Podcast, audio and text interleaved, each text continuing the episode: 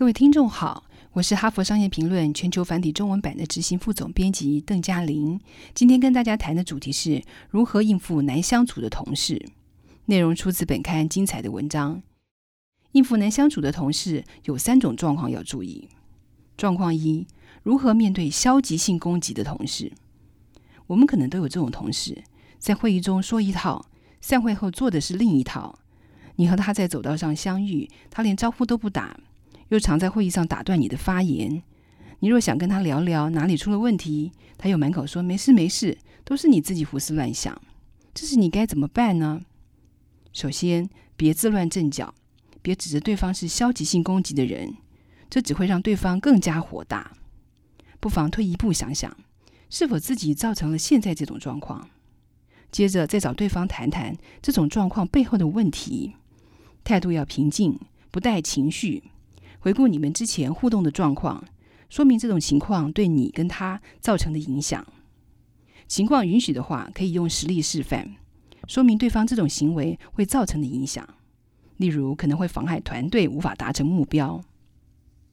状况二：如何阻止老爱插嘴的同事？你是否会遇到下面这种状况？你正在进行简报，有位同事插嘴打断你的话，你停顿一下，回答他的问题。然后继续报告你的论点，但是他再度打断你的发言。我们全都见识过这种不让我们把话说完的同事。你可以怎样阻止这种粗鲁无礼的行为呢？试着先发制人，在你开始发言前，先预习你准备要说的话，并且暗示大家何时可以插嘴。你可以说：“这次解说有许多不同的部分，所以请耐心的听完我说。”我要告诉各位完整的来龙去脉，然后我希望大家提供你对某些细节的想法。这类预习可以在插画者开始插嘴之前阻止他们这样做。如果插画者继续插嘴，那就和对方私下谈话。预设对方插嘴并非出自恶意，他们可能不了解你对他们的行为有何感想，而且解释你所观察到的以及情况会持续多久，并且解释那会如何影响大家。如果以建设性的方式来措辞，这样直话直说可以有效的解决这个问题。状况三：如何面对自以为是的同事？这些人呢，相信自己的观点就是唯一的观点，而且还大肆宣扬。这样做不但惹人厌，甚至可能有害。但你大可不必接受这个状况。假如会议上出现这种人，你可以先听他发表意见，再把重点拉回大家应该一起决议的事项。切勿因对方的行为让自己的情绪受到了影响。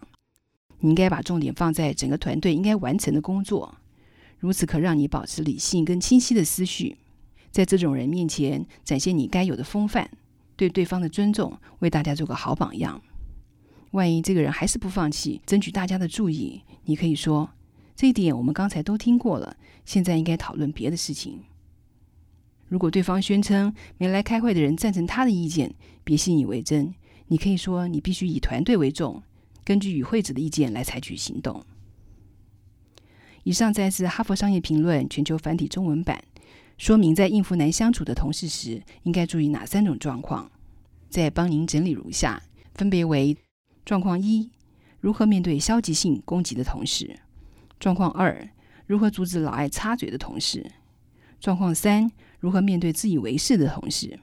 更多精彩的内容，欢迎您来阅读《哈佛商业评论》全球繁体中文版。谢谢您的收听，我们下周见。